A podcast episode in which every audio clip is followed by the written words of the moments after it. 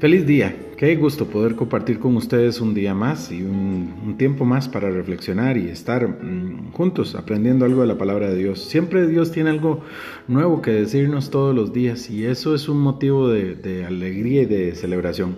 Nuestro propósito en, este, en estos tiempos es que, eh, de, devocionales es que nosotros podamos encontrar algo que nos sirva para el día a día o para la vida, para nuestro crecimiento espiritual y que también podamos eh, tener eh, fe y también podamos estar motivados para que podamos enfrentar eh, las cosas que en la vida se nos presentan y podamos tener positivismo de la, de las, pero no del positivismo personal, sino un positivismo que sabemos de que Dios está con nosotros. Como dice la palabra, si Dios está conmigo, ¿quién puede estar contra mí? ¿Y qué cosa me puede hacer sentir a mí mejor o más positivo respecto al día a día que es tener esta certeza en mi corazón?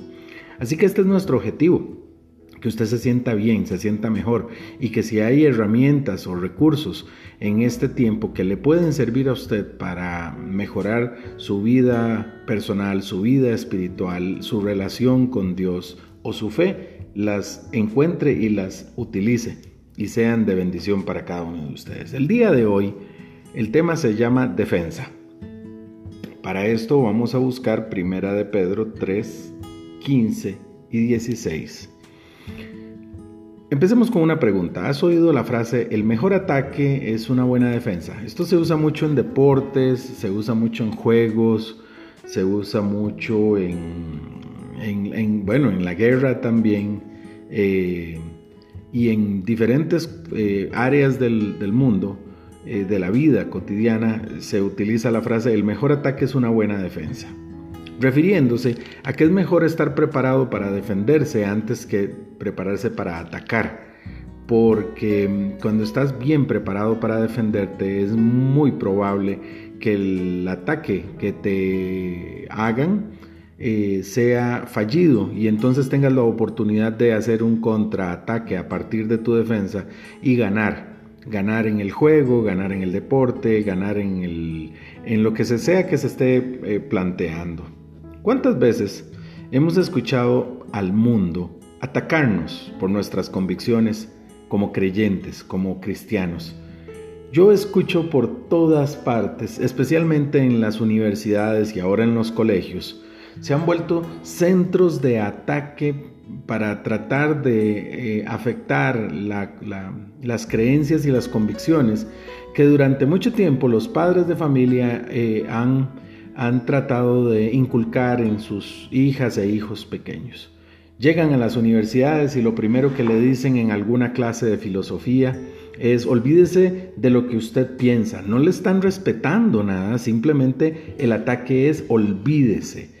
Este, y empiezan a trabajar con estas ideas de, de, eh, extirpar de la mente y del corazón de los jóvenes y de las personas eh, las ideas de un ser supremo que es creador del universo. Entonces empiezan a atacarnos y las personas que se manifiestan creyentes, entonces son el blanco de ataque. Y las personas que lo son, pero, pero temen, se quedan calladas. Simplemente dejan que las personas que eh, están siendo atacadas sean atacadas y que los atacantes se salgan con la suya, los ataquen y los ataquen fuerte. Y quizás en el camino empiecen a considerar que lo que los atacantes están haciendo eh, o diciendo es cierto.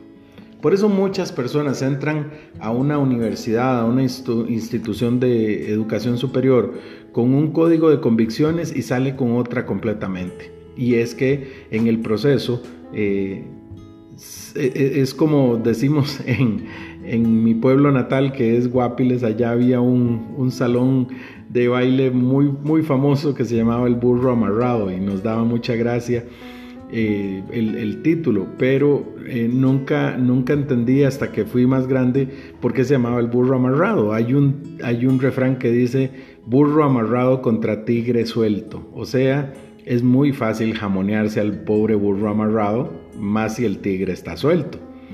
Entonces, este, eh, eso es lo que sucede. Llegan a una institución, un profesor empieza a coaccionar y empieza a atacar la fe de las personas.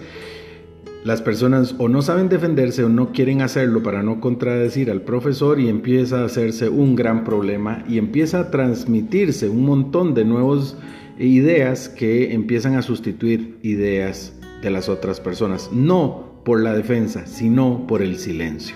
Hay una película muy interesante eh, que, me gustaría reflexionar. Y hagámonos algunas preguntas. Nosotros cuando nos, nos, hemos visto o hemos visto que alguien está siendo atacado de esta manera, ¿qué es lo que hemos hecho? ¿Hemos, ¿Nos hemos puesto en forma para defender nuestra fe o somos, entre comillas, prudentes para no hacer un problema? Porque es lo que la mayoría de la gente piensa. Uy, no, yo mejor no me meto en eso porque voy a ser prudente, porque ¿para qué me voy a meter en un problema?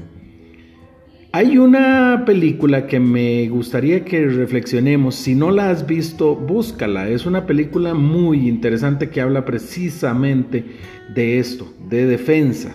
Se llama Dios no está muerto. Es una película que relata precisamente un poco de esto que hemos estado hablando. En una universidad, un profesor, creo que de filosofía, le dice a sus estudiantes que para pasar el curso simplemente tienen que decir, eh, poner en un papel, Dios no existe. Y un estudiante que es creyente no está de acuerdo con hacer esto porque considera que esto es negar su fe. Y se da todo un proceso en la película que es muy interesante observarlo. Y entonces eh, las personas tienen al final que decidir en un juicio quién tiene razón, si el profesor que niega la existencia de Dios o el alumno que tiene la defensa y que cree que Dios existe. Y véanla, si no la han visto, es una película que relata y que ilustra muchísimo este tema. Pero yo me pregunto por qué las personas que no creen en Dios pueden ser imprudentes, pueden ser groseras y pueden atacar nuestras creencias y convicciones, sin embargo nosotros no podemos decir nada al respecto y tenemos que ser prudentes y tenemos que ser políticamente correctos, cerrar la boca y no defendernos para no hacer un problema. Preguntémonos por qué. Porque el mundo nos dice, usted tiene que respetar, porque esos son sus valores que usted dice que practica. Sin embargo, hay una forma de defender las cosas y es teniendo argumentos. Los argumentos son la mejor forma de defenderse en cualquier situación de la vida. En cualquier diferencia que usted tenga con alguien, si usted tiene argumentos, si son argumentos válidos, probados y que son irreversibles o irrefutables, usted gana cualquier diferencia. ¿Por qué? Porque los argumentos son los que sirven para comprobar que las cosas son verdad o mentira. Un amigo mío que para mí es un mentor, Mauricio Fonseca, siempre nos dice una cosa y es cierta. No existen varias verdades, existe una verdad y una que no es verdad. Si usted y yo tenemos dos posiciones, una eh, su posición y mi posición es otra, o usted tiene razón o yo tengo razón, pero no puede ser posible que los dos tengamos razón, especialmente si las dos posiciones se oponen. Y hoy el mundo le dice a todos los demás, a toda la gente, bueno, usted tiene su razón, su verdad y yo tengo la mía. Y usted es a su verdad y esta es mi verdad. Y eso no existe, eso es, eso es ridículo, es absurdo. No existen dos verdades, existe una verdad y existe una que no es verdad. Por eso, cuando alguien nos ataca diciéndonos, este, es que su Dios no existe, o su fe es mentira, o lo que usted le están haciendo es lavándole su, su cabeza, entonces defendernos con un argumento nos sirve a nosotros para demostrar por qué lo que nosotros creemos es verdad y tenemos argumentos suficientes. Hay una palabra que me gustaría que usted analice y estudie fuera de este tiempo, apologética. La apologética es la defensa de la fe. Y por eso es importante entender que nosotros hemos sido llamados a defender nuestra fe. No se trata de pelear por religión, no se trata de comprender eh, eh, qué hacer y qué decir para, para que sus convicciones eh, sean defendidas o entendidas. No, se trata de entender la verdad. Y de eso es de lo que se trata la apologética la palabra de Dios dice, eh, y ustedes conocerán la verdad, y la verdad los hará libres. Por lo tanto, cuando sepamos la verdad, sabremos cuál es la libertad que nosotros recibimos. Quiero leerles una, una cita muy interesante que habla precisamente de esto. Está en Primera de Pedro 3, 15 y 16 y dice así, dice, al contrario, honren en su corazón a Cristo como Señor y manténganse siempre listos para defenderse con mansedumbre y respeto ante aquellos que les pidan explicarles la esperanza que hay en ustedes Tengan una buena conciencia para que sean avergonzados aquellos que murmuran y dicen que ustedes son malhechores y los calumnian por su buena conducta en Cristo. Literalmente lo que tenemos aquí es el mandato de Dios de que estemos preparados. Dios nos llama a defendernos, no a pelear. Y dice, estén preparados. El mundo ataca la fe. El mundo ataca la fe y no va a tener prudencia para, para hacerlo. ¿Cómo entonces nosotros nos preparamos? ¿Mm? ¿Cómo nos podemos preparar? Te preguntarás, ¿cómo podemos prepararnos porque el mundo nos va a atacar en algún momento? Recuerde que este principio es muy importante. Nunca trate de defenderse si usted no tiene argumentos. Y por esto es que es importante tener una relación con Dios y conocer un poco más de Él. Todos los días aprender algo sobre Él y su verdad porque cuando usted tenga una relación fuerte con Dios, usted va a tener argumentos para defender su fe. ¿Cómo debemos defendernos? Se preguntará entonces. Bueno, la palabra también lo está diciendo.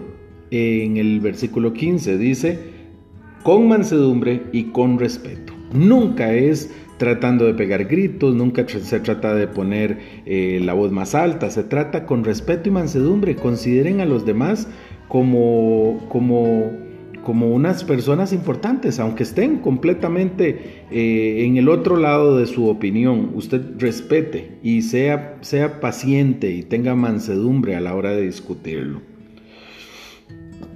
Dice que también eh, hay que tener una buena conducta. Nunca habrán escuchado, tal vez alguna vez habrán escuchado una frase muy buena, muy fuerte que dice, las palabras suenan, pero los hechos arrasan. Y esta es la verdad. Tener una buena conducta habla por sí solo del Dios en el que yo creo. Y la gente puede ver a través de mis, mis, acciones y mis palabras y lo que yo digo y lo que yo pienso y lo que yo siento y lo que yo hago, van a ver a Dios. Entonces ahí empiezas a defender la fe, no por lo que dices, sino por lo que tú eres. Los que nos acusan o se burlan van a ser avergonzados, dice el versículo 16. Tengan buena conciencia para que sean avergonzados aquellos que murmuran y dicen que ustedes son malhechores y los calumnian por su buena conducta. Son como brasas calientes encima de nuestra cabeza. Cuando alguien nos ataca, esas cosas se les devuelven, pero tenemos que estar preparados. No defendernos en términos de, ah, es que yo creo en Dios porque Dios es grande. No, pero entendamos el por qué Él es grande. Por eso la palabra apologética es muy importante. Descubra en el interior. Hay muchas, muchas cosas eh, que usted puede estudiar o puede aprender para encontrar cómo defender la fe. Desde la misma perspectiva científica con la que el mundo le encanta atacar a Dios y a nuestra fe. Y ahí mismo, en la ciencia, encontramos las razones de cómo poder comprobar la existencia divina, cómo eh, encontrar la, razón de por qué este universo fue creado por un ser todopoderoso que está fuera de los límites de nuestra eh, imaginación y de nuestras leyes eh, físicas. Tengamos en cuenta esto, esto es importantísimo. Estudiar es importante y de esta manera cuando nos ataquen, los que nos atacan van a ser avergonzados porque sus, em, sus argumentos van a encontrarse sin fundamento. Así que preguntémonos, ¿necesitamos prepararnos para la defensa de la fe? ¿Hemos hecho algo cuando nos hemos sentido atacados o hemos visto a alguien que que es atacado? ¿O simplemente guardamos un respetuoso silencio? Es una cosa que necesitamos entender. Así que ánimo, oremos para terminar este día.